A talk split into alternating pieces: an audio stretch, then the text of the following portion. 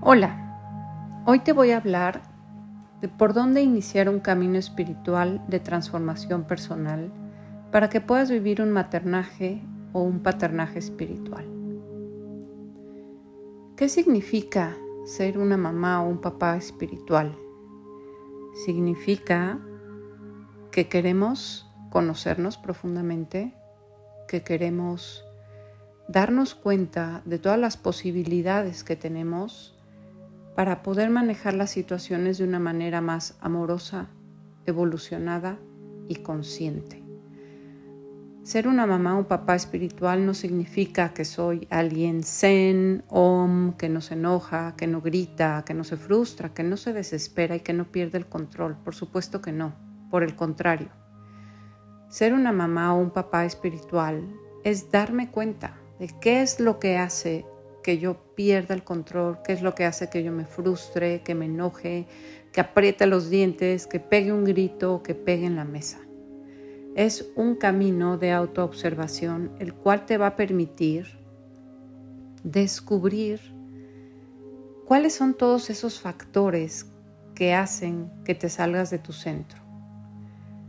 Yo todavía recuerdo la sensación que sentí en las noches cuando terminaba de acostar a mis hijos cuando eran chiquitos había días súper difíciles y había otros muy fáciles y había otros más en los que me desesperaba muchísimo y me la pasaba dando órdenes y tratando de que ellos se portaran perfecto, entre comillas, usando amenazas y contando hasta tres. Después me sentía culpable y no entendía por qué, si los quería tanto, a veces me costaba tanto trabajo relajarme y disfrutarlo. Algo en mí me decía que una relación no podía basarse en asustarlos y someterlos para que aprendieran o para que me hicieran caso. Pero yo no conocía otra forma. Sabía en el fondo que no quería hacerlo de esa manera por todas las sensaciones y emociones que tenía. Me sentía culpable, me sentía mala mamá, sentía que no lo estaba haciendo bien y me sentía muy, muy perdida. Lo que sí sabía es que no quería hacerlo de esa manera pero no sabía cómo hacerlo diferente.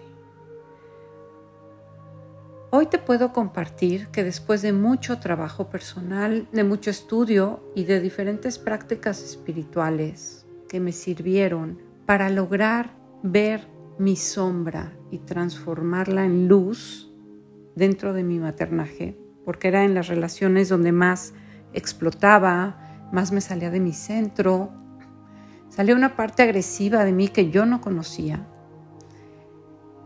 Y tuve la humildad de poder verme hacia adentro, de pedir ayuda y de elegir hacerlo distinto, porque todo el tiempo sentirme culpable, enojada y frustrada era algo que no me hacía sentirme plena.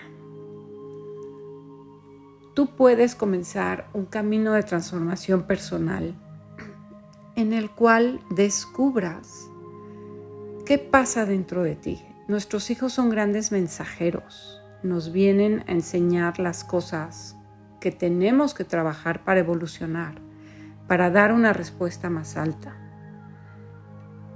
Yo logré a lo largo de muchos años, de mucho trabajo personal y de introspección, como te decía, aprender diferentes estrategias y herramientas espirituales que me han llevado al día de hoy a lograr ser una mujer mucho más consciente, a lograr ser una mujer que se observa mucho más.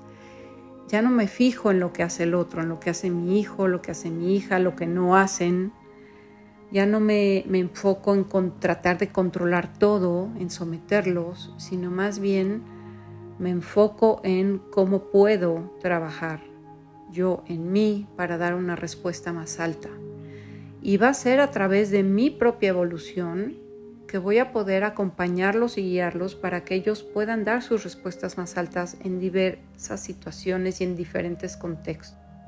El maternaje y el paternaje espiritual lo puedes lograr cuando descubras los cinco pilares que te van a permitir llevar a una transformación realmente profunda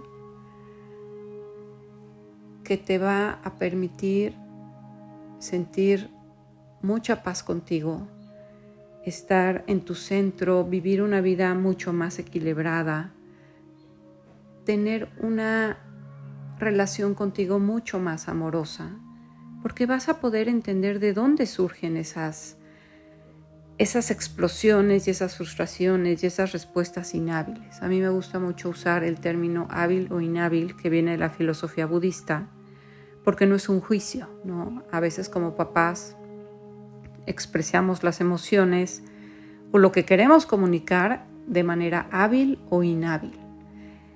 Vas a aprender a hacerlo de manera hábil y vas a descubrir por qué lo haces de manera inhábil.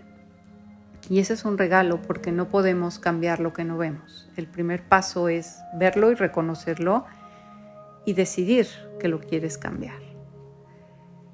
Si tú quieres comenzar un camino de transformación personal que te permita tener una relación contigo mismo, contigo misma más amorosa, más compasiva y que eso se refleje en tu familia, te puedo acompañar con muchísimo gusto. Próximamente voy a iniciar un taller para todas aquellas personas que quieren iniciar un proceso de transformación personal, espiritual, que les permita poder vivir su vida desde su más elevada frecuencia. Mantente al tanto en mis redes sociales. Gracias por escucharme.